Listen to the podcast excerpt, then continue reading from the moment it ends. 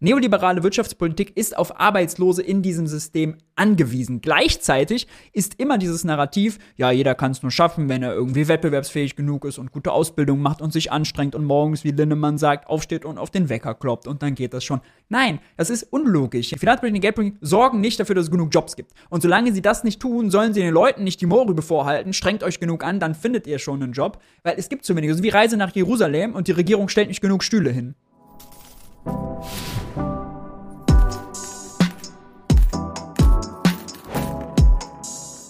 Bevor wir zum Video kommen, lasst mich euch noch auf ein Schnäppchen hinweisen. Und zwar ist auch auf der Lernplattform Udemy diese Woche Black Friday Sale und zwar die ganze Woche. Was bedeutet, dass ihr auch meinen Online-Kurs MMT für Einsteiger zum Schnäppchenpreis bekommt. 9,99 Euro statt 29,99 Euro.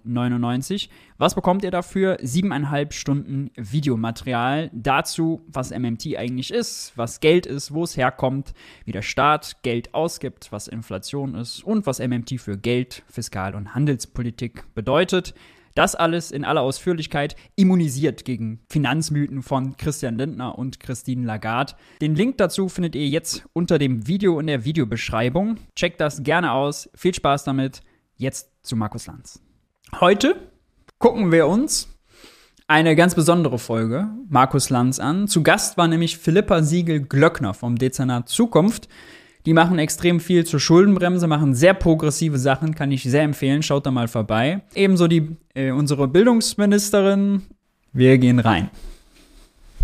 Herzlich willkommen zu unserer Sendung, in der wir gleich zu Beginn sehr herzlich eine Frau begrüßen, die in den letzten Wochen in Interviews einige wirklich bemerkenswerte Aussagen getroffen hat. Ich zitiere mal, die Bildungsschere in Deutschland öffnet sich.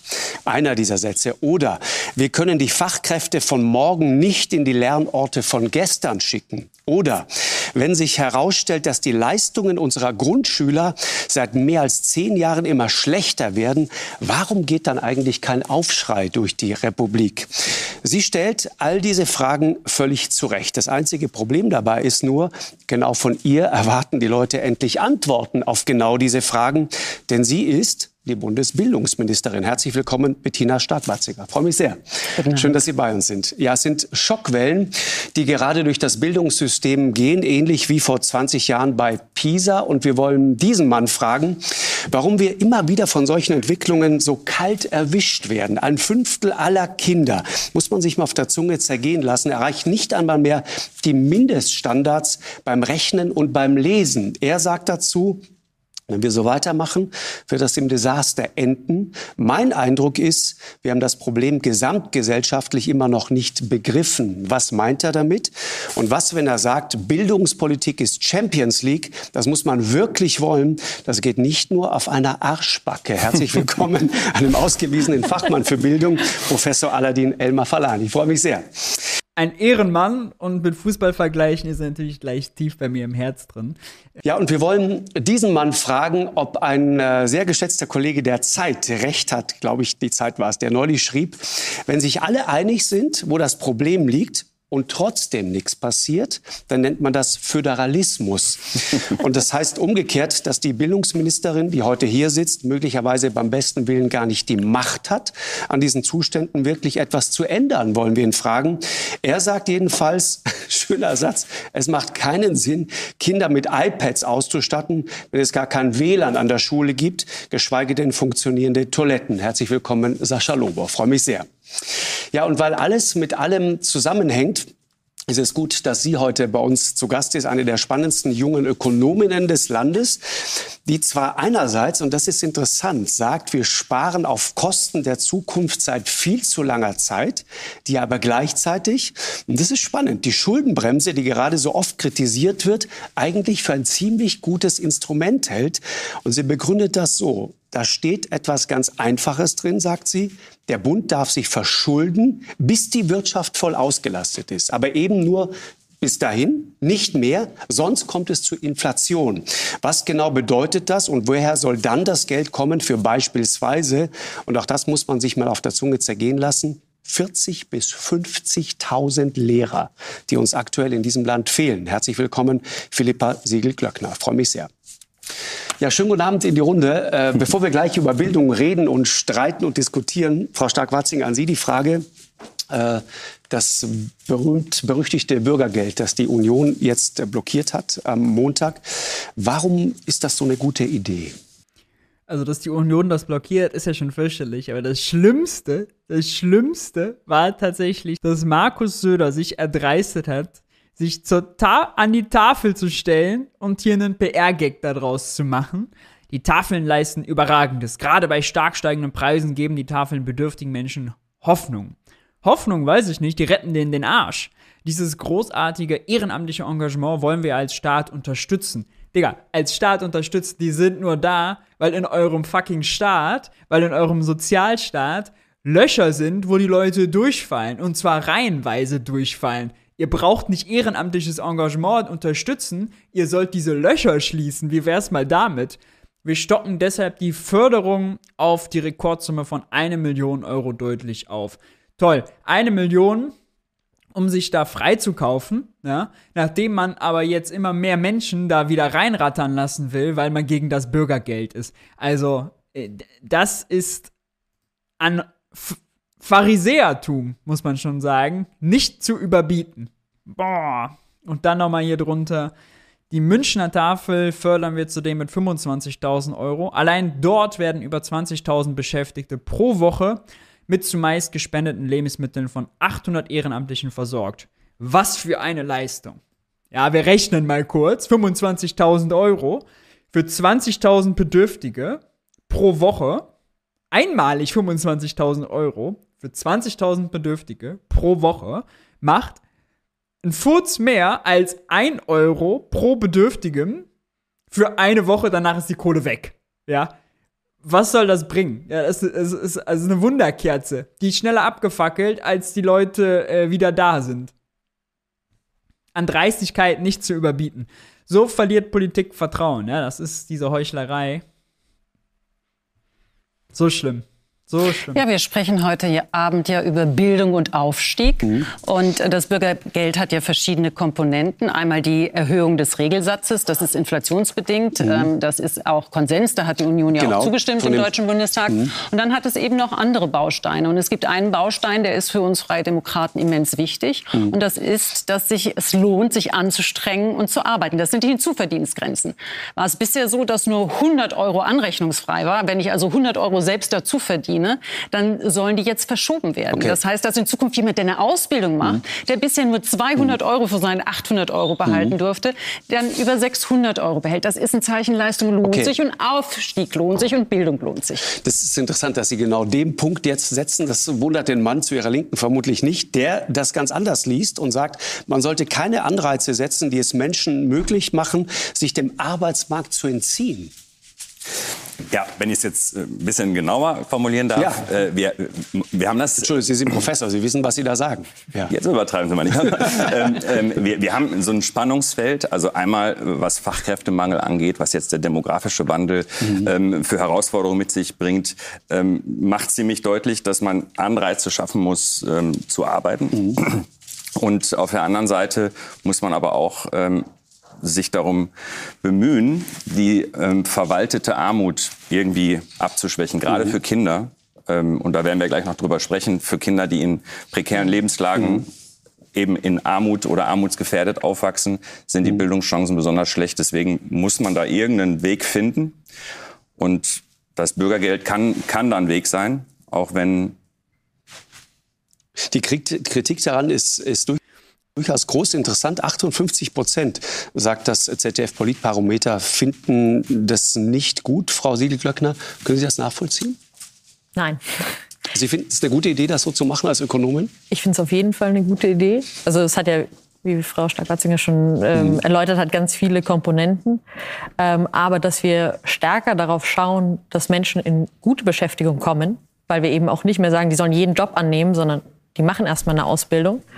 Ähm, und dass sie auch ein bisschen mehr Zeit haben und vielleicht nicht in den ersten sechs Monaten vor allem sich darum kümmern, dass sie auf jeden Fall bei jedem Termin richtig sind, sondern sich darauf konzentrieren können. Sie, Sie, Sie reden jetzt von der berühmten Vertrauenszeit, diese ersten diese sechs, sechs Monate. Monate ja? die erstmal sanktionsfrei sind, ähm, wo man ja vielleicht im Kopf nicht alles darauf ausrichtet, dass man perfekt dem System folgt, sondern darauf schaut, dass man aus dem System wieder rauskommt, mhm. das halte ich für extrem sinnvoll. Äh, wir brauchen dringend Arbeitskräfte und wir brauchen Fachkräfte.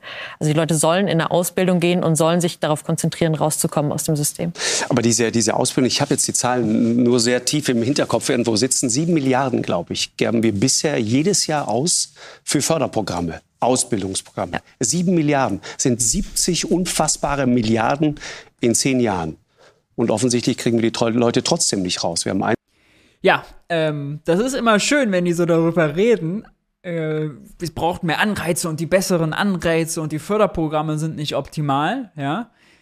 Das Grundproblem ist ja ein ganz anderes. Ja. Es gibt 2,5 Millionen Menschen, die sind offiziell arbeitslos. Äh, da wird noch eine Million rausgerechnet. Leute, die am Stichtag der Erhebung gerade krank sind, irgendwie Schnupfen haben, Magen-Darm.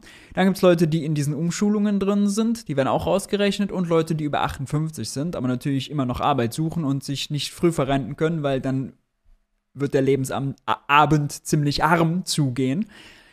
Dazu kommen 3,3 Millionen, werden das jetzt, Menschen in Unterbeschäftigung. Ja? Das heißt, die haben einen Job, aber nicht so viele Stunden, wie die eigentlich wollen. Ähm, da sind zum Teil auch Menschen in Teilzeit, die dann wiederum auch aufstocken ja, und die auch dann Bürgergeld bekämen.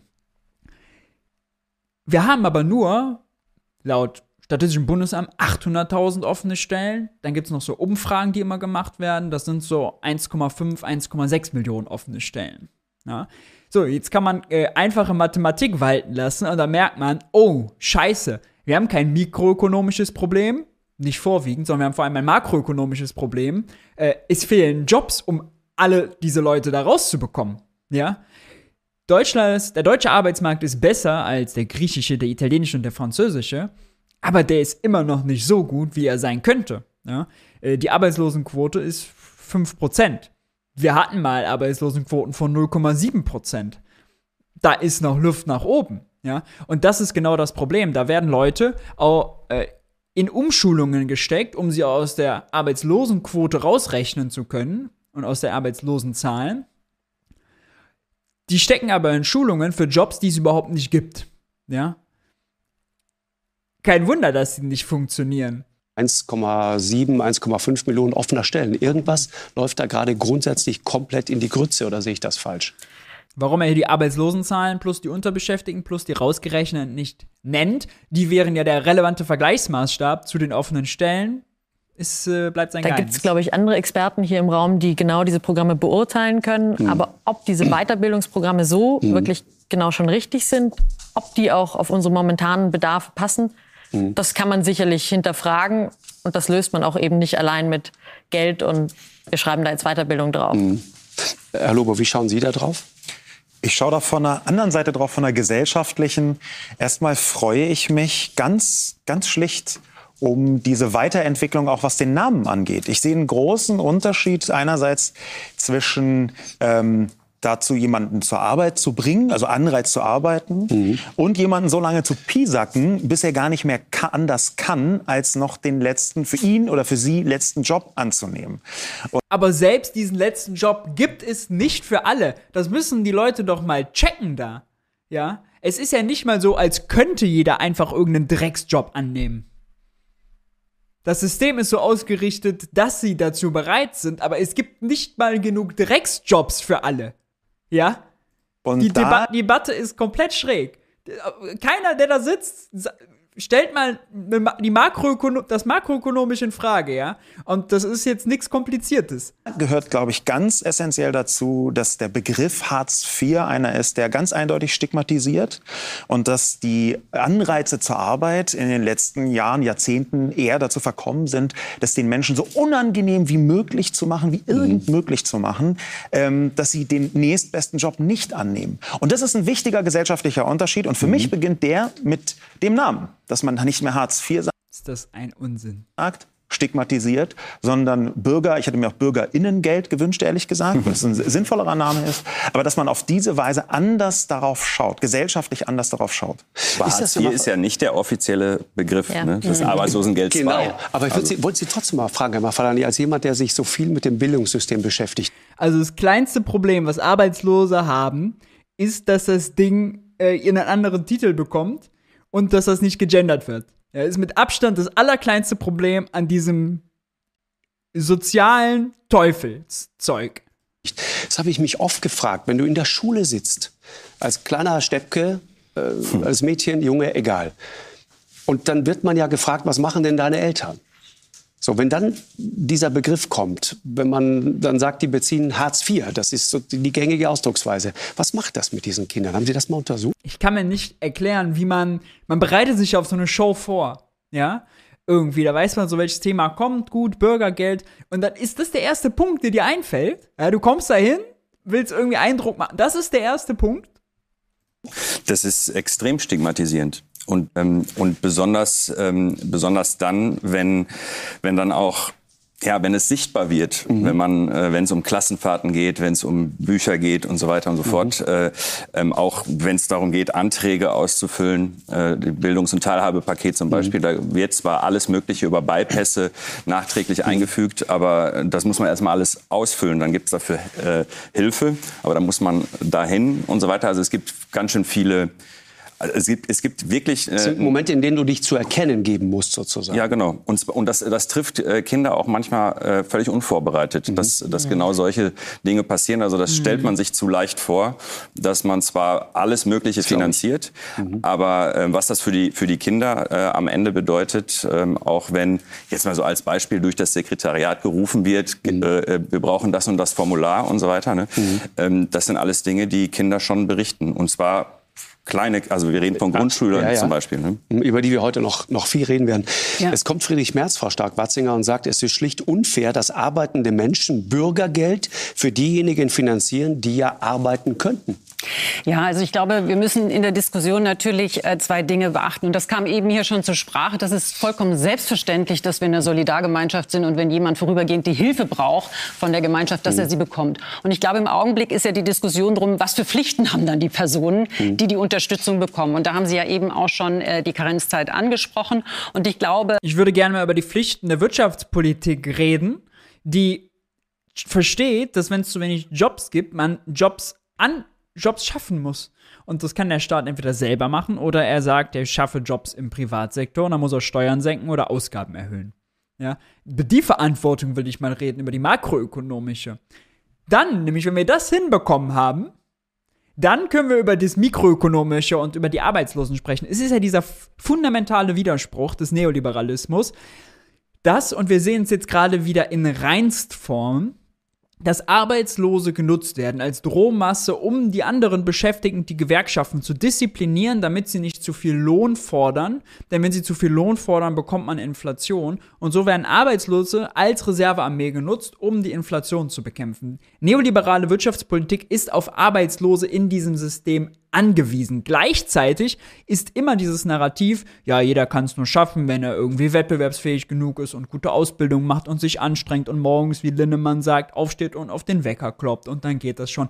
Nein, das ist unlogisch, ja. Solange die Wirtschaftspolitik dafür sorgt und also die Zentralbank macht zum Beispiel gerade wieder mit höheren Zinsen. Ihr Ziel ist mehr Arbeitslose. Äh, ihr Ziel ist, Gewerkschaften zu disziplinieren. Christian Lindner will sparen wird zwar von der Wirklichkeit eingeholt, dass er es nicht kann, ja, hier noch Milliardenpaket, hier noch Milliardenpaket, Abwehrschirm, Wumms, Doppelwumms, Bazooka, hassen nicht gesehen. Aber das, das Grundproblem ist ja, die Wirtschaftspolitik, die Finanzpolitik, die Geldpolitik sorgen nicht dafür, dass es genug Jobs gibt. Und solange sie das nicht tun, sollen sie den Leuten nicht die Mohrrübe vorhalten, strengt euch genug an, dann findet ihr schon einen Job, weil es gibt zu wenig. Also wie Reise nach Jerusalem und die Regierung stellt nicht genug Stühle hin. Ja, na klar, wenn die Musik ausgeht, finden immer Leute keine Stühle. Und den Leuten, die dann keinen Stuhl finden, ist so unerträglich äh, wie möglich zu machen. Nicht nur den Leuten selber, auch deren Kindern ist, eine solch absurde Denke, ist menschenfeindlich, würde ich sogar sagen. Es ist ein menschen- und gesellschaftsfeindlich. Äh, das ist aber wahrscheinlich nicht mal böse gemeint, sondern einfach nur ökonomischer Stumpfsinn. Weil in Deutschland Leute, die in der Politik sind, so viel Ahnung von Makroökonomie haben, wie ich von, keine Ahnung, Wärmepumpen. Ähm, erstmal muss man mit dem Mythos aufräumen, dass überhaupt gar keine Pflichten mehr wären und keine Sanktionsmöglichkeiten. Wenn man mhm. nämlich nicht zu Terminen kommt, wird weiter sanktioniert. Und die Höhe der Sanktionen ist ja auch durch das Bundesverfassungsgericht ähm, klar festgestellt mhm. worden. Und ich glaube, da geht es jetzt einfach auch in dem, in dem Vermittlungsausschuss ähm, eben diese Ey, die, für die kein Job überbleibt, können sich da einfach selbstständig machen. Das ist gut. Das sind nämlich die. Das sind die BGE-Befürworter. Die sagen das nämlich genauso. Ja? Wie Arbeitslosigkeit ist dann, äh, ist immer noch auch nach BGE ein Problem. Ja, aber dann hat man doch genug Gründungskapital, um sich selbstständig zu machen. Ah, und wo kommt die Nachfrage her? Oh, äh, uh, ja, hm. Geil dieses, diese Balance zu finden zwischen dem ähm, klar Anspruch auf äh, Solidar, äh, Unterstützung von der Solidargemeinschaft. Wir haben ja auch schon gehört, das ist nicht kein schöner Zustand und mhm. gleichzeitig auch Fairness gegenüber denen, die es zahlen. Und ich glaube, das mhm. ist etwas, das muss man auch noch mal offen diskutieren. Fairness gegenüber denen, die es zahlen. Mhm und ausbalancieren, damit eben mhm. das Stigma nicht in der äh, Gesellschaft mhm. ist. Aber ich glaube, mhm. ähm, dieses, dieses Gefühl, dass mhm. ähm, vielleicht diejenigen, die sich anstrengen, ähm, nicht die, ähm, die Resonanz in der Gesellschaft oder auch in der Politik haben, das muss man schon ernst nehmen. Deswegen mhm. ja auch mit Blick auf die Inflation das Inflationsausgleichsgesetz, um eben... Die schämt sich aber auch für gar nichts, oder? Jetzt sagt sie, dass diejenigen, die sich anstrengen, nicht das Gefühl haben, von der Politik bedacht zu werden. Deswegen braucht es das Inflationsausgleichsgesetz, damit die Spitzenverdiener nochmal äh, in Euro gerechnet am meisten entlastet werden. Hör mal, äh, wie wenig Fingerspitzengefühl für gesellschaftliche Stimmung kann man denn bitte haben? Und wie weit weg von den Fakten? Denn die unteren 60, 70 Prozent, die wurden in den letzten 20 Jahren steuerlich immer mehr belastet, zum Beispiel durch höhere Mehrwertsteuer, durch höhere Sozialbeiträge. Oberen, ja, die haben noch die Unternehmenssteuersenkung gehabt und die haben noch die Spitzensteuersatzsenkung gehabt und, und, und die haben noch die schönen Beitragsbemessungsgrenzen für die Sozialbeiträge, ja. Äh, die werden schön entlastet. Und das Stigma machen sie natürlich auch selber. Alle Bereiche der Gesellschaft zu unterstützen, zu entlasten mhm. und auch Perspektiven zu geben. Das heißt, Sie wären für Sanktionen zu haben? Da deutet sich ja so der Kompromiss an. Also es gibt ja noch Sanktionen. Es ist ja jetzt nicht sanktionslos, sondern ja, nur ein Oh, da habe ich heute auch noch einen äh, Instagram-Post von Lindner gesehen, wo er auch gesagt hat, ja gut, also wenn die CDU noch mal bei Sanktionen nachschärfen will, wir sind dabei. Teil der Sanktion. Und wir müssen da jetzt einen Kompromiss finden. Was für uns nicht verhandelbar ist, ist eben die Hinzuverdienstgrenzen, aber auch die Frage Vermittlung in Bildung ähm, als erstes okay. Ziel, bevor äh, Job angenommen werden okay. muss. Das Zweite, Frau Stark-Watzinger, weil wir Sie heute hier haben, äh, es steht plötzlich eine Debatte im Raum, geht um Steuern. Äh, die, die Reichen sollen es sozusagen richten, die Wohlhabenden. Ich will das jetzt gar nicht irgendwie so, so, so seltsam ähm, insinuieren hier. Ähm, ist das mit der FDP zu machen? Die Wirtschaftsweisen kommen plötzlich mit der Idee in die Ecke, eigentlich Freunde von ihnen und sagen, so, jetzt äh, überleg doch mal, woher soll die Kohle kommen?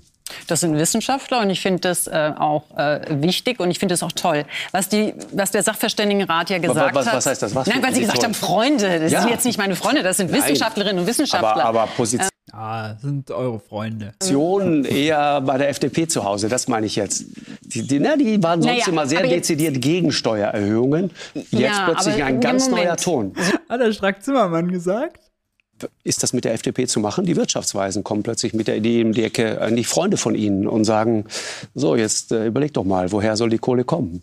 Das sind Wissenschaftler und ich finde das äh, auch äh, wichtig und ich finde es auch toll. Was, die, was der Sachverständigenrat ja gesagt was, was, hat. Was heißt das? Was Nein, weil Sie gesagt toll? haben, Freunde. Das ja. sind jetzt nicht meine Freunde, das sind Nein. Wissenschaftlerinnen und Wissenschaftler. Aber, aber Position ähm, eher bei der FDP zu Hause, das meine ich jetzt. Ja, ach, guck mal, wie sie sich freut. Guck mal, wie sie sich darüber freut. Die, die, ne, die waren sonst naja, immer sehr dezidiert gegen Steuererhöhungen. Jetzt ja, plötzlich ein ganz Moment, neuer Ton. Sie müssen ja gucken, was gesagt wurde. Es geht ja um eine, ein Energiesoli vorübergehend. Und die Begründung ja. ist ja, weil wir haben natürlich jetzt einiges an Entlastungsmaßnahmen auf den Weg gebracht. Das ist auch richtig in dieser Situation, damit die Menschen ihre Strom- und Gasrechnung noch bezahlen können. Mhm. Und auch ähm, natürlich auch die Unternehmen. Wir können es aber mangels Datenlage nicht in Anführungszeichen zielgenau machen und schon gar nicht zielgenau und schnell. Ja. Und jetzt war eben der Vorschlag zu sagen, vorübergehend ein Energiesoli, der eben da den Ausgleich schafft.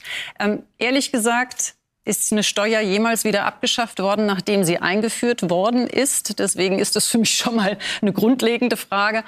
Also, äh, sie wäre ja noch in der Regierung. Sie traut sich also selber nicht zu und ihren, äh, und ihren Koalitionskollegen, dass sie die Steuer wieder abschaffen. Ja? Wenn das jetzt eingeführt würde und dann würde sozusagen Wahlen sein und die nächste Koalition, okay, aber es der eigenen Koalition nicht zuzutrauen, ja, zeigt ja schon. Und das Zweite ist äh, ja auch durch äh, die höhere Inflation ähm, sind sowieso auch die, die äh, Einkommen in der vollen Breite belastet. Und wir müssen auch sehen, dass die Einkommensteuer für viele Mittelständler eine Steuer ist, die mhm. relevant ist. Und wir brauchen die Investitionskraft. Wir wollen ja äh, nicht nur durch den Winter kommen, wir wollen ja auch Klimawandel äh, bekämpfen. Das heißt, wir wollen die, in Klimaschutz investieren. Okay, ich fasse mal zusammen. Irgendwie Sie sind gegen diese Idee der ja. Steuererhöhungen. Ja.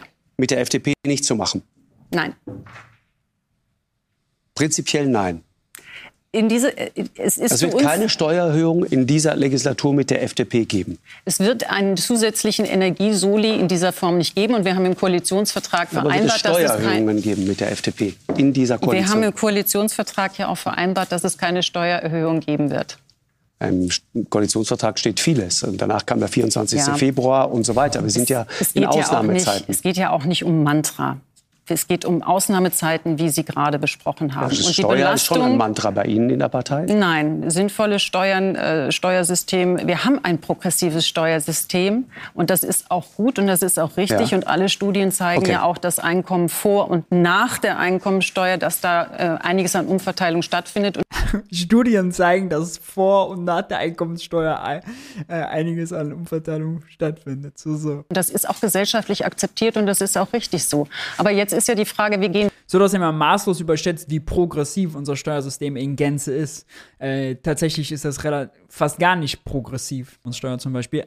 Die ganz viele andere Steuern und auch Sozialbeiträge, die kann man ja gleich mit dazu zählen, äh, eben auch eben nicht. Ja, die Mehrwertsteuer zum Beispiel als zweitgrößte äh, Steuer, die anderen Verbrauchssteuern alle nicht. Führt dazu, dass die reichsten 10 Prozent ein Drittel des gesamten Einkommens verdienen und am Ende ein Drittel der gesamten Steuer- und Sozialabgaben leisten. Ja? Heißt, kaum Umverteilung. Nur fair, ist proportionale Steuerbelastung, proportional zum Einkommen. Ja? Äh, absurderweise ist es sogar ganz oben so, dass die mehr Einkommen verdienen, und die reichsten 1 und 0,1 Prozent, als sie an Steuern und Sozialabgaben zahlen, was vor allem bei Sozialabgaben daran liegt, dass es diese Beitragsbemessungsgrenze gibt. Ja? Ähm, von daher, die Umverteilungswirkung unseres Steuersystems wird maßlos überschätzt. Bildung, in die Bildung der eigenen Kinder, aber auch Investitionen in die Arbeitsplätze, ja. in die Weiterbildung der Menschen. Und deswegen müssen wir auch die, äh, die Investitionsbereitschaft, diese, diese Feuerkraft in der Wirtschaft lassen. Deswegen wären Steuererhöhungen jetzt Gift. Keine Steuererhöhungen, kein Energiesoli mit der FDP. Es ist der, nein, gibt es nicht. Also ist im Koalitionsvertrag so verankert. Ist da so verankert, deswegen machen wir das so. Hier ist alles, was wir wissen wollen. Verteilung von Haushaltseinkommen, Steuern und Sozialbeiträgen. Die reichsten 10%, seht ihr, ja, verdienen ein Drittel des gesamten Haushaltsbruttos und zahlen ein Drittel an der gesamten Steuern und Sozialbeiträge. Zwar 40% der Steuern, aber Sozialbeiträge müssen wir mitdenken. Die reichsten 0,1 Prozent verdienen 4,3 Prozent aller Einkommen und haben noch, noch viel, viel mehr aller Vermögen. Ja. Äh, die Vermögenssteuern, weil die so gering sind, knallen hier überhaupt nicht mit rein. Und äh, zahlen aber auch nur 4% aller Steuern und Sozialbeiträge. Ja. Sie wollten gerade derzeit sagen, ne? war schon fast draußen nein, das Wort. nein, ja. ähm, nein, Herr Lanz. Ich meine, ich glaube, ich habe ja die Position eben, ich habe die Position eben klar gemacht. Wir sind ja. ein Land, das sehr hohe Steuern hat. Nein, meine, Sie sind nicht die Finanzministerin. Ich will Sie ja jetzt nicht, aber es ist natürlich schon interessant, wie Sie das diskutieren. Nein, also wir haben, wir haben im, im wir sind international haben wir hohe Steuern. Ähm, wir haben im, im im internationalen Vergleich äh, besteuert Deutschland Arbeit so hoch wie kaum ein anderes Land, aber Vermögen so niedrig wie kaum ein anderes Land. Im System, im Einkommensteuersystem auch eine hohe Umverteilungskomponente. Mhm. Jetzt in der Zeit, in der so viele Herausforderungen nach der Pandemie und jetzt auch mit der Frage der hohen Energiekosten, auch der hohen Inflation, jetzt noch mehr den Menschen abzunehmen, wäre falsch. Außerdem wollen wir auch Inflation bekämpfen. Das heißt, mehr Mittel zum Staat holen, damit okay. er noch mit seiner Feuerkraft wieder äh, die Inflation anheizt, wäre auch ökonomisch nicht sinnvoll. Insofern gibt es auch gar keinen Grund, ähm, jetzt über Steuern zu sprechen.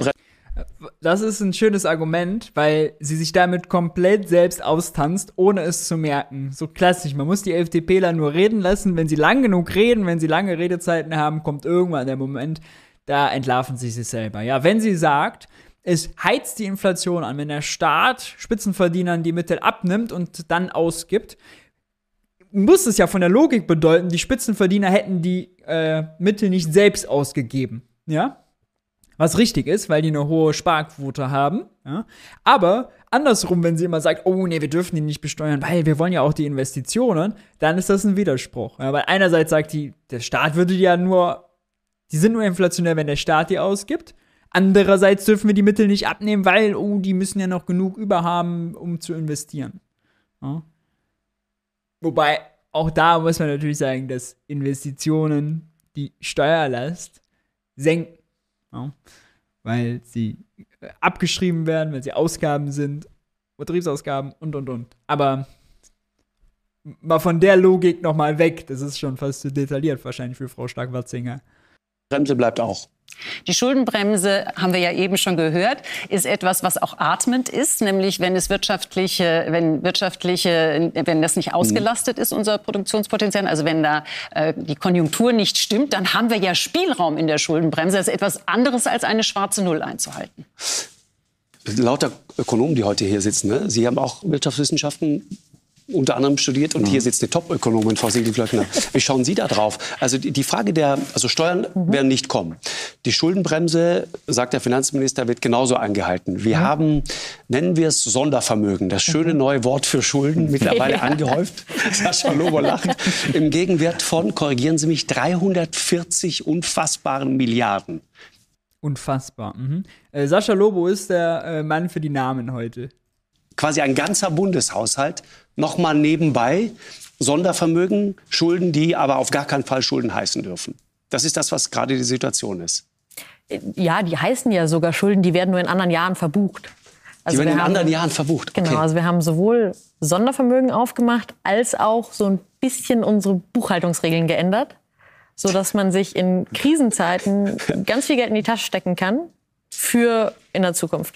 Und deswegen machen wir auch so große Pakete. Also deswegen gibt es auch einen Doppelwumms, wo gleich 200 Milliarden draufstehen. Vorstellbar. Ja. Weil wir das jetzt in unsere Tasche stecken wollen, damit wir nächstes Jahr dann sagen können, oh, die Schuldenbremse ist aber eingehalten. Obwohl wir doch ein bisschen mehr ausgeben, als man eigentlich könnte. Ein bisschen mehr ist gut. Also ja. 340 Milliarden ist fast ein gesamter. Ja gut, das geht ja auch nicht auf ein Jahr. Also nee, deswegen, das muss man dann immer versuchen, aufs, aufs Jahr runterzurechnen, was gar nicht so leicht ist. Nein, aber es sind ganz wesentliche Schulden und also an der Schuldenbremse jetzt festzumachen äh, mhm. oder daran zu versuchen zu erklären, ob wir viel oder wenig Geld ausgeben, diese Zeiten sind vorbei. Also die, die Schuldenbremse hat eigentlich schon mal einen falschen Namen. Die bremst nämlich gar nicht die Schulden, sondern die bremst die jährliche Neuverschuldung. Also die sagt nicht, bei 60 Prozent Schuldenstand ist Schluss, sondern wie viel dürfen wir uns jedes Jahr neu verschulden. Und da sagt die Schuldenbremse fix, 0,35 Prozent des Bruttoinlandsprodukts. Es gibt eine ganz skurrile Geschichte hinter der Zahl, die nichts mit VWL zu tun Nämlich, hat. bitte, ich, Nämlich, kann man den kurz erzählen? Nach den europäischen Fiskalregeln darf man 0,5 machen. Dann ist der Bund in die Verhandlungen mit den Ländern gegangen, wie sie sich die 0,5 Prozent aufteilen und dachten, die Länder wollen wahrscheinlich auch was. Also gehen sie mit 0,35 rein in die Verhandlungen, damit sie am Ende mit 0,25 rausgehen. Horst Seehofer hat die Länder überzeugt, wir machen null. So ist der Bund bei seiner Eingangsposition geblieben. Also im Grundgesetz steht etwas, was wirklich keine ökonomische Ratio hat, sondern Verhandlungsergebnis. Aber das Interessante ist, man hat diese 0,35 und dann heißt es, wenn die Wirtschaft von der Normallage abweicht, das wird dann in diesen ökonomischen Begriff des Produktionspotenzials übersetzt. Also im Endeffekt, wenn wir noch Platz haben in unserer Wirtschaft, wenn noch nicht alle arbeiten, die arbeiten können, so viel wie wir das. Wenn die Wirtschaft nicht voll läuft. Genau, sozusagen. nicht auf volle Kanne läuft. Also wenn dann noch fünf Millionen Leute sitzen, die eigentlich arbeiten Produktiv wollen werden könnten, ja. und es aber nicht tun, dann darf der Staat sich mehr verschulden. Verschuldung heißt mehr Nachfrage. Also zum Beispiel, der stellt die 5 Millionen an als Erzieher, mhm. Erzieherin in, in Kitas. Wenn die Wirtschaft aber schon auf voller Wumme läuft und wir keine Arbeitskräfte mehr zur Verfügung haben, dann soll er sich nicht verschulden, dann soll er vielleicht sogar ein bisschen sparen, um zu verhindern, dass Inflation kommt. Weil wenn es Vollauslastung gibt, ganz viele Arbeitskräfte nachgefragt man schiebt werden, immer mehr Geld rein, dann gehen die Preise hoch, gehen die Löhne weil hoch. die Nachfrage steigt. Man, man entfacht sozusagen eine künstliche Nachfrage. Genau, ja. und dann gibt es Ja. Hm. diese berühmte Lohnpreisspirale, vor der alle Sorge haben. Okay. Und jetzt ist die ganz große Wenn ich drei Minuten am Stück nichts sagen muss, immer ein gutes Zeichen. Also Philippa, sehr stark. Frage, wie definieren Sie dieses Potenzial? Und da ist so ein bisschen die Krux.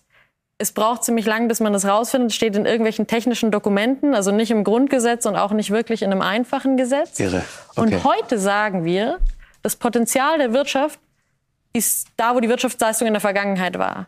Also, wenn in der Vergangenheit nur 50 Prozent der Frauen in Deutschland gearbeitet haben, weil es halt kulturell so war oder wir irgendwie dachten, das ist richtig, dann sagen wir, Wirtschaft ist voll ausgelastet, wenn nur 50 Prozent der Frauen arbeiten. Und das finde ich total Okay, jetzt skurril. Das ist nämlich der zweite Gedanke, das finde ich so spannend. Ich weiß nicht, ob Sascha Lobo das kennt, der auch immer Spaß an äh, spannenden intellektuellen Auseinandersetzungen hat. Sie sagen nämlich, diese Schuldenbremse ist eigentlich sozusagen frauenfeindlich. Es ist etwas, was Frauen sozusagen dazu bringt, nicht arbeiten zu können. Ja, also das ist da implizit reingebacken, Ja, aber genau. im Grunde genommen, also wenn jetzt die Bundesregierung tolle. Politik machen würde, Ja. Betreuungsangebote für alle schaffen würden, viel mehr Frauen arbeiten, dann wäre eigentlich das Signal, oh Staat, du musst sparen, du bist über Potenzial, mach bitte wieder Leute arbeitslos. Wahrscheinlich die, die gerade einen Job aufgenommen Spannend. haben, So. sind die Frauen. Und es gibt ja noch eine zweite Ebene da dran, die psychologische oder die äh, Kommunikationsebene, nämlich wie wird in der politischen Diskussion die Schuldenbremse oder die schwarze Null, je nachdem, was besser passt, verwendet. Weil da wird sie sehr häufig verwendet, um bestimmte Sachen runter zu priorisieren, um sagen zu können, ist super wichtig, das mit der Bildung, Aber halt nicht haben wir leider Aber kein ja. Geld. Und das, das, da gibt es so einen negativen Trickle-Down-Effekt, das sickert dann so durch die einzelnen Ebenen. Und das ist der Grund, warum in ganz vielen Kommunen man komplett blank dasteht. Das ist eine indirekte Folge von einer Art Sparwahn, der viel mehr damit zusammenhängt, dass man gesagt hat, wir müssen unbedingt sparen und viel mehr mit der Kommunikation als tatsächlich mit diesen technischen Regeln. Also das ist leider jetzt- in, im, im politischen jetzt- Alltag. Frau Stark, Ich muss jetzt was sagen und muss Ja, auch wieder ja. noch mal widersprechen. Also Sondervermögen, die natürlich durch Schulden auch äh, gefüllt sind, da haben wir ja eben drüber gesprochen. Und ich sehe das etwas anders. Warum sehe ich das anders? Weil das Sondervermögen Ich sehe das anders. Wurden nur Fakten gedroppt, aber die Frau Stark-Watzinger sieht was anders. Ja, gut, na komm, dann lock mal hören. Natürlich mit ganz bestimmten Regeln versehen ist, ganz bestimmten Kriterien, wofür das Geld ausgegeben werden kann. Denn wenn wir jetzt diese Verschuldung machen, wir haben es für die Bundeswehr gemacht, ähm, weil wir gesehen haben, wir müssen dringend unsere Bundeswehr überhaupt verteidigungsfähig machen.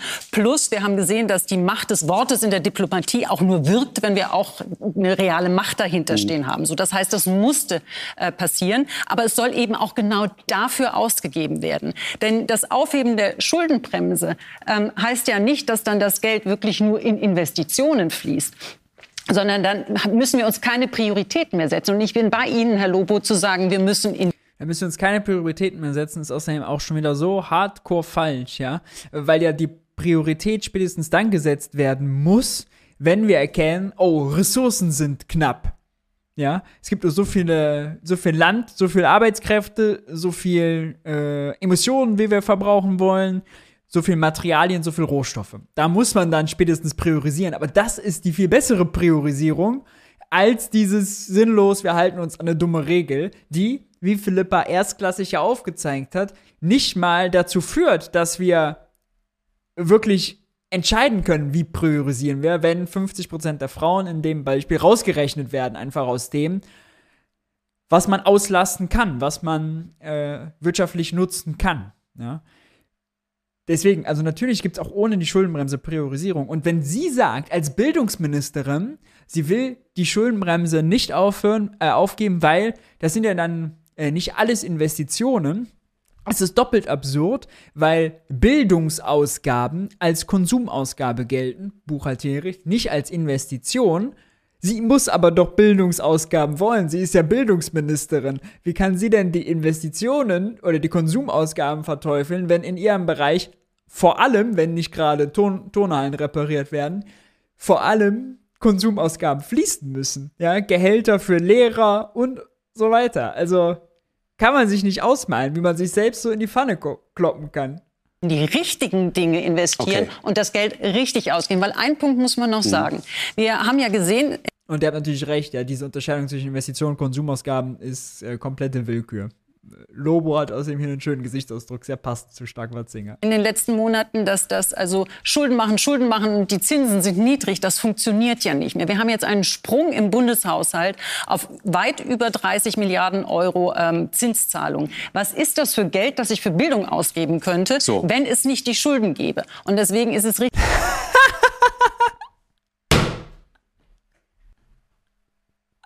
ihr eigener Finanzminister, ihr eigener Finanzminister hat höhere Zinsen gefordert, hat äh, Christine Lagarde, ich habe es im Buch auch nochmal aufgezeigt, die EZB hat noch nicht bei Zinserhöhungen, da hat Christian Lindner schon vor laufender Kameras beim G7-Gipfel die Christine Lagarde angezählt. Ja, natürlich in diplomatischer Sprache, so nach dem Motto, ja, die Zentralbanken haben eine sehr, sehr, sehr, sehr große Verantwortung. Äh, sie sind sehr, sehr, sehr, sehr unabhängig, aber sie haben auch eine sehr, sehr, sehr, sehr große Verantwortung. Und natürlich sind wir uns ja einig, die Geldpolitik muss auf Defensive schalten oder so, ja. Also er hat Christine Lagarde quasi gesagt, bitte erhöhe die Zinsen, bitte erhöhe die Zinsen, bitte erhöhe die Zinsen. Heute stellen sie sich als Opfer hin, oh, jetzt sind die Zinsen so hoch, oh Gott. Ja. Und dass die Zinsen verhindern, dass sie was für Bildung ausgeben kann, ist auch Quatsch. Auch dafür könnte man Sonderpötte wie für die Bundeswehr, für Klima- und Transformationsfonds, für Abwehrschirm natürlich machen, ja, aufstellen. Erstens das. Und zweitens, ohne Schuldenbremse hätten wir ja gar nicht das Problem, dass Zinsausgaben zu Lasten von anderen Ausgaben gehen. ist ja nicht, weil Geld knapp ist, sondern weil die Regel es knapp macht. Eine Verdrehung der Tatsache. Ich kann, man kann diesen. Man kann, also Richtig, dass man sagt, wir haben Steuereinnahmen und die müssen wir für das Richtige ausgeben. Und ich glaube, wir alle sind uns einig, dass Bildung Priorität haben soll. Wir haben nur Steuereinnahmen, man kennt's. Ja. Und äh, wenn man Staatsanleihen verkauft, sind das geliehene Steuereinnahmen. Inkompetenz. Das Geld, das nicht da ist. Ähm, Ihr Etat, Frau Stark-Watzinger, 21,5 Milliarden, ja? Bildungsetat. Ja. 21,5 Milliarden. Nein, Sie es ist nicht Bildungsforschung, Bildung und Forschung. Bildung und Forschung, ja. okay. Wie viel davon geht in Bildung? Ähm, das ist ähm, Forschung haben wir mehr, weil das ja auch mehr Bundesebene ist. Mhm. Ähm, und es sind aber sehr, sehr viele Bund-Länder-Vereinbarungen, die wir ähm, in dem Etat haben. Das heißt, da merken wir schon, da, da gibt es schon das Problem. Wir können es noch nicht mal genau sagen. Doch, das kann man natürlich in ja, Zahlen nochmal durchdefinieren. Sie waren auf jeden Fall, ich will Sie ausdrücklich loben, erfolgreich. Sie haben den Etat um 900 Millionen sogar nach oben verhandelt. Ja, Sie kennen ja auch den Finanzminister sehr gut, deswegen war das wahrscheinlich möglich. So, und das Ergebnis aber, vielleicht schauen wir uns einfach mal die folgenden Bilder an, ist in Teilen zumindest ein Desaster. Gymnasium in Pankow, genau genommen das Gymnasium am Europasportpark. So sieht es da aktuell aus. Und es ist nicht die einzige Schule wahrscheinlich in Deutschland, in der es so aussieht. Und Kennt irgendjemand hier in der Runde diese Schule? Sie Nein. kennen die. Sie, Sie kennen das nicht? Also ich kenne diese Schule nicht. Sie kennen auch diese Bilder nicht? Also ich kenne Bilder von vielen Schulen, aber diese Schule äh, speziell kenne ich nicht, nein. Das heißt, sowas spricht sich dann auch nicht rum bei Ihnen im Ministerium, wenn sowas. Wir wissen über die baulichen Zustände Schulen äh, bundesweit. Es gibt gute Beispiele und schlechte Beispiele. Ja, das ist katastrophal, wenn man das hier sieht, hm. Herr Mafalani. Ja. Ist, ist das die Ausnahme oder ist das etwas, von dem man sagen muss, leider viel zu oft die Regel? In, der, äh, in dem Ausmaß ist es vielleicht nicht überall so, aber die Infrastruktur im Bildungssystem ist ähm, nicht auf dem Stand, auf dem, äh, ähm, auf dem sie sein sollte. Ich meine, das sind mit die einzigen Institutionen in unserer Gesellschaft, die kein Sicherheitskonzept machen konnten während der Pandemie, wo, die, wo man gemerkt hat, die Fenster gehen nicht auf, warmes Wasser geht nicht, Toiletten sind äh, nicht in einem vernünftigen Zustand. Äh, das heißt, äh, wir haben wie viel Energie da auch äh, verschwunden geht und verschollen geht, weil Fenster einglasig sind, nicht dicht sind.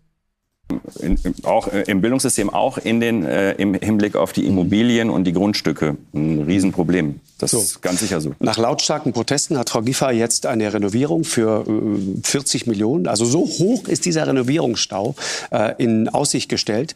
Und Aussicht äh, gibt noch eine zweite Schule. Wir hören einfach mal ganz kurz rein, wie die Betroffenen das selbst erleben. Und für mich ehrlich gesagt erschütternd zu, zu merken, wie auch Schulleiter, wie Verantwortliche, wie unglaublich resigniert die sind. Und wenn man das so hört, fragt man sich, woher soll da die Inspiration für gut gelaunte Kinder kommen? Wir hören mal kurz rein. Die Schule ist kurz vorm Zusammenbruch, kurz davor geschlossen zu werden. Und ich bin erschrocken über die Politiker in dieser Stadt. Ich hoffe, äh, dass wir nicht in eine Lage kommen, äh, dass hier wirklich was passiert. Dann ist es leider so, dass es muss erst was passieren, bis dann jemand reagiert. Mein Sohn kam eines Abends zu mir und äh, hat mich gefragt, ob es denn jemals an einem Tag gleichzeitig warmes Essen, eine saubere Toilette und Sportunterricht und schönen Unterricht geben wird. Ich hoffe, dass äh, man in der Gesellschaft erkennt, dass das ein ganz großes und ganz wichtiges Problem ist, was man nicht so nebenbei behandeln kann. Wie kann das sein? Es vor allem ja ein Vergehen ist und auch ein dummes Vergehen, weil wenn wir schlechte Schulen haben und unsere Kinder nicht vernünftig ausbilden und bilden, das sind die, die möglichst produktiv sein müssen, wenn die Eltern, wenn Frau Stark-Watzinger irgendwann Rente braucht und darauf angewiesen ist, dass die Wirtschaft läuft, mit gut ausgebildeten Fachkräften. Ja? Und dass die Demokratie läuft mit gebildeten Menschen. Das ist jahrelang, jahrzehntelang nicht genug in Schulen investiert worden. Ähm, das ist. Bitte? Aha. Na, äh, ist, Lieben wir, lieben wir. Oh, ist falsch, weiter. da sind wir uns ja alle einig. Wir müssen jetzt mit dem Problem umgehen.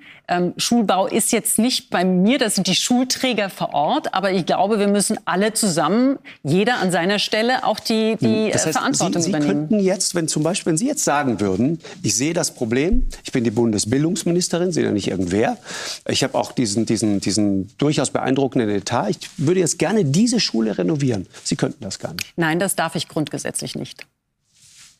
Und ist das gut? Wollen wir das weiter so machen? Es wäre gut, wenn wir uns alle Bereiche, die im Bildungswesen Schade, dass jetzt äh, Aline meint ja, hat, hat ja darauf angespielt, aha, so nach dem Motto, die Schuldenbremse bremst ja scheinbar doch viel zu viel, dass sie darauf jetzt nicht weiter eingehen. mehr Investitionen brauchen, die Modernisierung brauchen, die spezielle Weiterentwicklung brauchen, wenn wir uns die zusammen anschauen und dann die Aufgabenteilung äh, auch haben und dann zusammen für die Finanzierung äh, zusammen streiten. Auf jeden Fall. Herr Mafalani, wo, ist, wo liegt das Problem?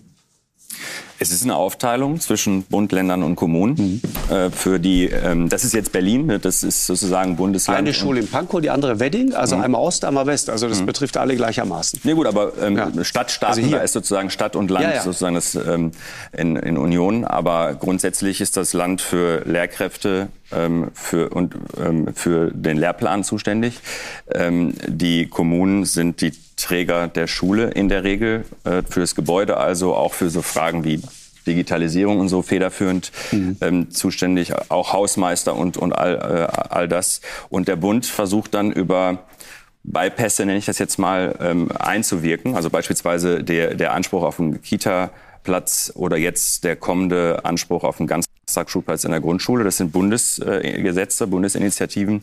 Äh, und das alles führt dazu, dass die Menschen auch, die in einer Schule arbeiten, sehr unterschiedlich ähm, angestellt sind, äh, un unterschiedlich bezahlt werden, weil die eben aus verschiedenen Töpfen mit verschiedenen Kompetenzbereichen ähm, und, und, und, und im Übrigen, das ist wirklich dann äh, eine, eine große Herausforderung, daran was zu ändern. Wir brauchen eigentlich so was Ähnliches wie bei Corona auch, dass die äh, Bundesländer zusammen mit dem Bund ähm, sich, zu, äh, sich austauschen, wie man bestimmte Dinge ähm, hinbekommt und am besten auch schon die kommunalen Spitzenverbände mit dabei hat. Weil es eben so breit, Okay. so breit ist Ja. die Problematik. Es geht nicht nur um Lehrermangel, es geht um die Gebäude, Ja. es geht um, also es, Es geht um die, die da drin sitzen, über die reden wir jetzt gleich, vor allen Dingen. Aber ich meine, äh, Herr Lobo, wie oft sitzen wir jetzt eigentlich schon hier und besprechen genau dieses Thema? Und stellen immer wieder fest, da gibt es diese Strukturen, da gibt es offensichtlich die Gesprächskanäle gar nicht, um, um, um wirklich darüber zu reden, was es eigentlich braucht. Da gibt es dieses Gerangel zwischen Ländern und Bund. Da sitzt die arme Bundesbildungsministerin und sagt, na, ich würde ja, aber ich darf das gar nicht. Also im übertragenen Sinn sitzen wir seit Jahrzehnten da und haben immer wieder das gleiche Problem. Wir hatten ja vor, glaube ich, 17 Jahren grob geschätzt auch den Versuch einer Föderalismusreform. Ähm, das ist schon Kern des Problems, dass der Föderalismus auf eine Weise ein Hemmschuh ist. Das haben während der Pandemie viele Leute mitbekommen, auch am eigenen Leib dann gespürt, dass am Ende irgendwie 16 Bundesländer miteinander irgendwie so in Einklang zu bringen, in bestimmten Bereichen so herausfordernd sein können, dass ich ja, aus meiner Perspektive, nämlich der Digitalisierungsperspektive, sagen würde, Es ist unverantwortlich, die Digitalisierung in der Bildung in Länderhand zu lassen.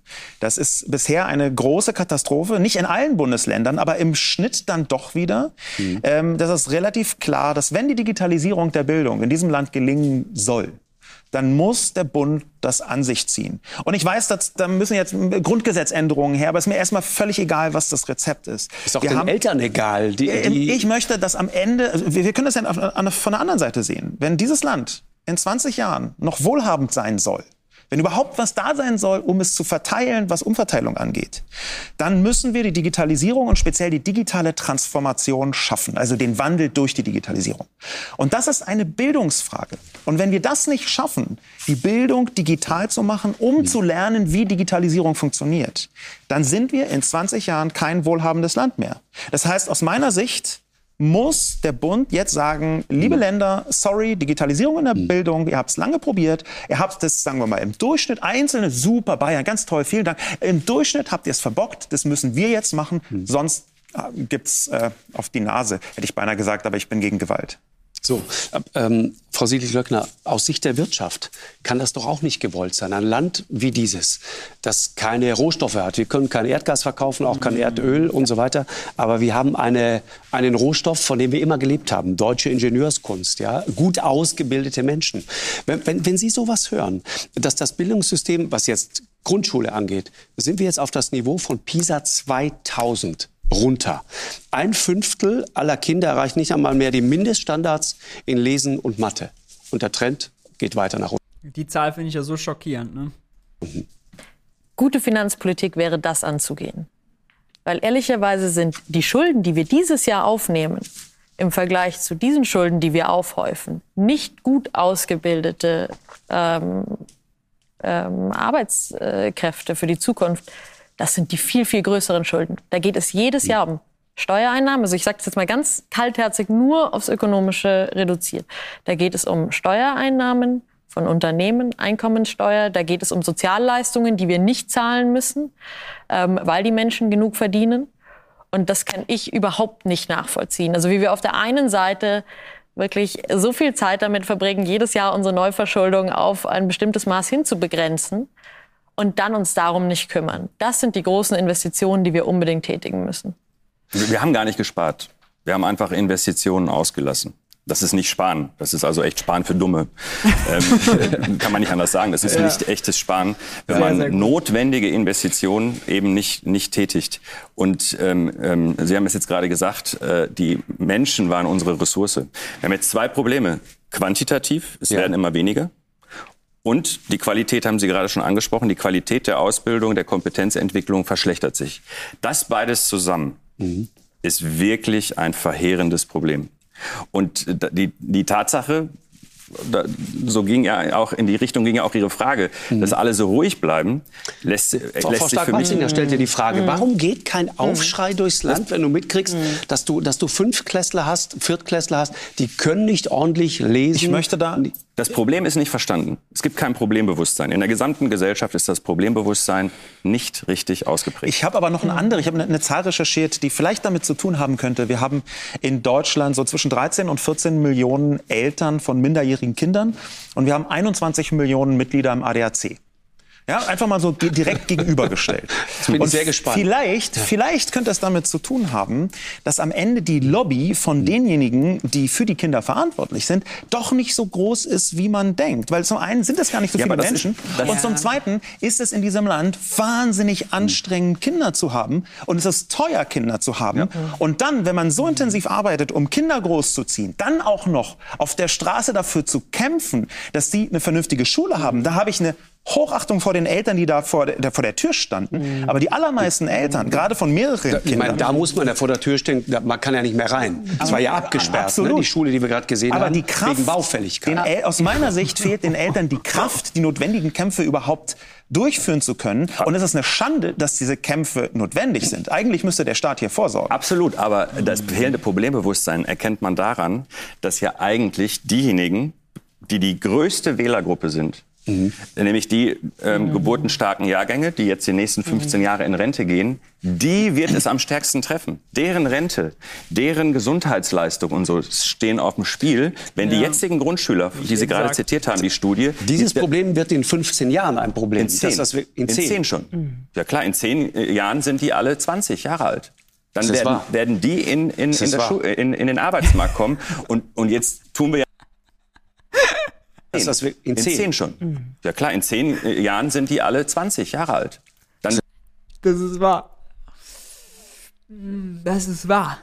Werden, wahr. werden die in, ja, es ist wahr. In, in, in, in, den Arbeitsmarkt kommen. Und, und jetzt tun wir ja nicht so, dass das jetzt was ganz Neues ist. Seit zehn Jahren geht es runter. Das heißt, jetzt, genau jetzt, wo der Fachkräftemangel anfängt, wir sind sozusagen die erste Stufe dieses Berges, äh, genau jetzt haben wir die Problematik, dass, äh, dass das, was das Bildungssystem hm. äh, produziert, ähm, nicht nur äh, dass wir quantitativ weniger haben, da kann das hm. Bildungssystem nichts für, sondern dass wir qualitativ. Äh, das ist der also, entscheidende Punkt. Das ist der entscheidende Punkt. Ja. Aus, aus Ihrer Sicht, und dann bin ich sehr gespannt auf, auf die anderen in der Runde. An welcher Stelle haben wir nicht aufgepasst? Warum, ja. warum passiert sowas? Also warum verlieren wir dermaßen unsere Kinder aus den Augen und schaffen es nicht mal mehr, denen ordentlich Lesen und Schreiben zu vermitteln? Ich meine, diese ich kann das nur unterstreichen. Ich liebe den Chat auch. Ich muss die ganze Zeit lachen, weil ich die Kommentare lese. Von der Uni weit, weit weg. Und dann wieder das Gesicht von Lanz dazu vor Augen habe aber auch für Ausbildung im Handwerk mhm. zum Teil. Ich meine, wenn man sich heute einen Elektriker anguckt, was der können muss, der muss rechnen können, der muss eine Idee von Physik haben, der muss eine Ahnung davon haben, wie die Dinge zusammenhängen funktioniert auch nicht. Also Bildung hat ja für mich drei wesentliche Merkmale. Das eine ist erstmal selbst. Nichts für mich, nichts für meinen Finanzminister, nichts für meinen Verkehrsminister. Stimmt, weil wir sind ja alle nicht geboren mit Selbstbestimmtheit. Ich muss mich an meinem Leben zurechtfinden und das kriegt man auch nur durch Bildung. Dann, dass ich mein Einkommen erzielen kann und dann eben auch für die gesamte Wirtschaft. Und natürlich fragt man sich, warum passiert das? Und ähm, ich würde es ein bisschen erweitern von dem, was Sascha Lobo gesagt hat, weil ich glaube, die, die sich leisten können, äh, die Zeit investieren können, die gucken nach den Kindern, die gucken, dass sie ihre Bildung bekommen. Aber mhm. wir verlieren ja gerade diejenigen, die die Unterstützung aus verschiedensten Gründen nicht mhm. haben können. Und deswegen sehen wir ja auch die Zahlen, dass eben die Herkunft immer noch so stark über den weiteren Bildungsweg entscheidet. Und deswegen müssen wir schauen, dass wir hier den Durchbruch schaffen, jenseits von baulicher Substanz. Ja, das ist eine Frage von Respekt, äh, wie, man, wie man auch mit jungen Menschen umgeht und auch mit, wir wollen ja tolle, attraktive äh, Talente in, in den Lehrberuf ziehen, dann müssen wir auch äh, tolle Räume, in denen sie dann möglichst selbstständig auch agieren können, geben. So. Und was müssen wir denn jetzt machen? Wir müssen besonders im ersten Schritt da ansetzen, wo die Unterstützung nicht ist. Und deswegen freue ich mich, dass also auch mit den Ländern zusammen, dass wir uns auf den Weg machen, mal Startchancenprogramm aufzulegen. Das ist noch nicht flächendeckend alles, aber es soll eben strukturverändernd sein. Eine gute bauliche Substanz, drei Säulen. Das ist ein Programm, das Sie aufgelegt haben, ne? Das wir auflegen werden mit den Ländern. Das hat drei Säulen. Eine super ähm, äh, bauliche Substanz, damit auch alles stattfinden kann. Das ist die Grundvoraussetzung. Aber dann Wie soll das mit der Schuldenbremse gehen? auch zusätzlich zum, zum regulären Budget ein Chancenbudget, das eben die Lehrerinnen und Lehrer vor Ort alle Sachen, die mit Chancen anfangen, kann man gleich in die Tonne kloppen. Da weiß man schon, da ist so viel Marketing drin. Schönes Standbild. so viel Marketing drin. Äh, das äh, schon nur, wird schon nur Kaschiererei. Ort noch mal speziell fördern können oder aber auch Theater, also je nachdem, was an in dieser Schulgemeinschaft mhm. sinnvoll ist anzubieten, um auch die soziale Teilhabe zu ermöglichen und dann eine dritte Säule, die mehr in Schulsozialarbeit oder aber auch, wie man okay. so schön sagt, multiprofessionelle Teams. Warum? Wir müssen etwas verändern und wir wollen das wissenschaftlich begleiten lassen weil ich glaube, wir müssen lernen, ähm, wo wir erfolgreich sind, es besser zu machen. Und wir müssen uns auch immer wieder selber prüfen, haben wir das erreicht, was wir erreichen wollen, ähm, damit wir die nächsten Schritte oder damit wir auch anpassen müssen. Und wir wollen starten mit den Ländern, um gerade denen, die eben nicht die Unterstützung okay. haben von zu Hause, nochmal die Chance zu geben, eben die drei äh, Aspekte von Bildung. Das ist eine simple, simple Frage. Wenn das so wichtig ist und wenn das so großartig ist, warum starten Sie denn mit erst 2024, 2025? Weil das natürlich, also das hat ja auch einen gewissen Vorlauf. Wir wollen das wissenschaftlich aufsetzen. 2022 es ist nicht so, dass wir nicht ungeduldig sind und dass wir das schnell machen müssen. Aber es sind die Fragen, wie es aufgesetzt wird. Es müssen die baulichen Voraussetzungen geschaffen werden. Wir haben jetzt in den Ländern, wir sind echt in konstruktiven Gesprächen, dass wir dann 2024 starten können, wir weil wir wollen jetzt. In konstruktiven Gesprächen, dass wir 2024 starten können jetzt ganz viel darüber, wie wir diese Programme richtig gut designen und dass wir die richtigen Daten brauchen. Das ist sicher alles richtig. Aber ich frage mich nicht, ob manchmal die Lösungen auch ein bisschen einfacher sind oder ein bisschen früher anfangen, nämlich wir brauchen mehr Geld. Wir haben jetzt über schulische Bildung geredet. Frühkindliche Bildung ist ökonomisch bewiesen, dass mhm. den größten Return überhaupt hat. Auch sehr, sehr gut ist, um dafür zu sorgen, dass alle die gleichen Startchancen haben. Und da ist auch so ein eklatanter Mangel, wo man sicher mit Geld ziemlich viel bewirken könnte. Jetzt habe ich mir aber gerade das ähm, Nachfolgegesetz vom Gute-Kita-Gesetz angeguckt und da sind zwei Milliarden drin und die sind fix über Zeit. Also wir geben 200 Milliarden jetzt mal schnell so zur Krisenbewältigung aus, aber fix jedes Jahr in einer Zeit, in der alles teurer wird und Erzieherinnen und Erzieher hm. sicher nicht überbezahlt sind. Ja. Kindergartenleitung verdient weniger als ein Referent, der im Bundesfinanzministerium anfängt und wir sagen, wir halten das fix. Und ich glaube, da gibt es ein paar Sachen, die sind schon einfacher, als so Programme richtig gut zu designen. Und das braucht eigentlich nicht so viel Zeit. Da könnte man direkt was machen. Ja, Herr Falani. Das ist ähm, alles total gut. Wir sind nur zu spät. Also wir, um jetzt das in einem Bild zu formulieren, das ist so, als würden wir den Bremsweg noch ausrechnen, wo eigentlich schon klar ist, dass der zu lang ist. Wir fahren vor die Wand und wir rechnen noch aus, ob äh, wie, ne, das ist also eine falsche Reihenfolge. Die die Finanzierung ähm, ähm, ist ist das eine. Und da muss was gemacht werden. Äh, die, die Länder, die Kommunen, äh, alles, äh, alle, die am, im Bildungssystem beteiligt sind, könnten besser arbeiten, wenn sie die Gewissheit hätten, dass jetzt über einen längeren Zeitraum mehr Geld reinkommt. Man kann eh ohnehin nicht sehr viel Geld auf einmal ausgeben. Das in einem, ein System, was marode ist, schafft es ja nicht einmal Geld auszugeben. Gerade wenn man sich, wenn man, wenn man Anträge schreiben muss. Typischer Fall in, in, in Deutschland, dass man alles beantragen muss, alle Zusatzprojekte. Äh, die, da, wo es brennt, da werden keine Anträge kommen. Ähm, also je schlimmer es ist, desto unwahrscheinlicher ist es, dass man ja. sich, dass man, dass man Gelder beantragen kann. Wir, wir brauchen eine, ein völliges Umdenken. Ähm, und ich komme da jetzt noch mal kurz darauf zurück, warum, warum wir immer noch so langsam sind. Äh, das liegt daran, dass das Problem noch nicht verstanden ist. Also ähm, um, um, das jetzt mal noch ein bisschen breiter ja. zu machen. Es wird gerade diskutiert, ob wir nicht nur unabhängiger von Russland werden wollen, sondern auch unabhängiger von China. Diese Diskussion bei dem Fachkräftemangel und bei dem Problem im Bildungssystem braucht man nicht zu führen. Was sollen wir denn wieder an uns, zu uns zurückholen? Wir haben die Menschen dafür nicht und also weder quantitativ und noch qualitativ. Ähm, die, äh, wir diskutieren darüber und das ist übrigens eine, eine wichtige Botschaft. Wir diskutieren darüber, dass wir alle Infrastruktur transformieren wollen, nicht nur digital, sondern auch noch klimaneutral. Würden wir die bestehende Infrastruktur nur aufrechterhalten müssen, kriegt man es irgendwie hin, mit, mit äh, Sinken von Fachkräften irgendwie klarzukommen. Aber dann auch noch alles zu transformieren. Wer soll das bauen? Wer soll das entwickeln? Wie soll das umgesetzt werden? Das ist eine, alles eine Illusion und da rede ich noch gar nicht darüber, wie die Renten finanziert werden sollen und, und, und. Mhm. Es ist ungefähr so, wie wenn hier früher Leute gesessen haben und gesagt haben, R-Wert ist schon über eins und alle meinen, ich sehe noch nichts. So in etwa ist die Situation gerade. Nur, dass die Welle, die jetzt ja. hier gekommen ist, gerade die, die demografische, die hat sich äh, Jahrzehnte, 60, 70 Jahre aufgebaut. Ja. Ähm, und die wird nicht wie eine Welle äh, in der, in der Epidemiologie nach zwei, drei, vier Monaten weg sein, sondern das dauert jetzt auch Jahrzehnte. Wir haben wirklich ein richtig, richtig krasses Problem. Ich würde sagen, das, worüber wir hier reden, ist das größte innenpolitische Problem, Sehe ich genauso was wir Sie. haben, und ja. zwar mindestens für anderthalb Jahrzehnte. Und wir versündigen uns an unseren Kindern. Frau Stark-Watzinger, bevor wir gleich mal darüber reden, mhm. warum das war ein sehr schönes Schlusswort für diese Runde.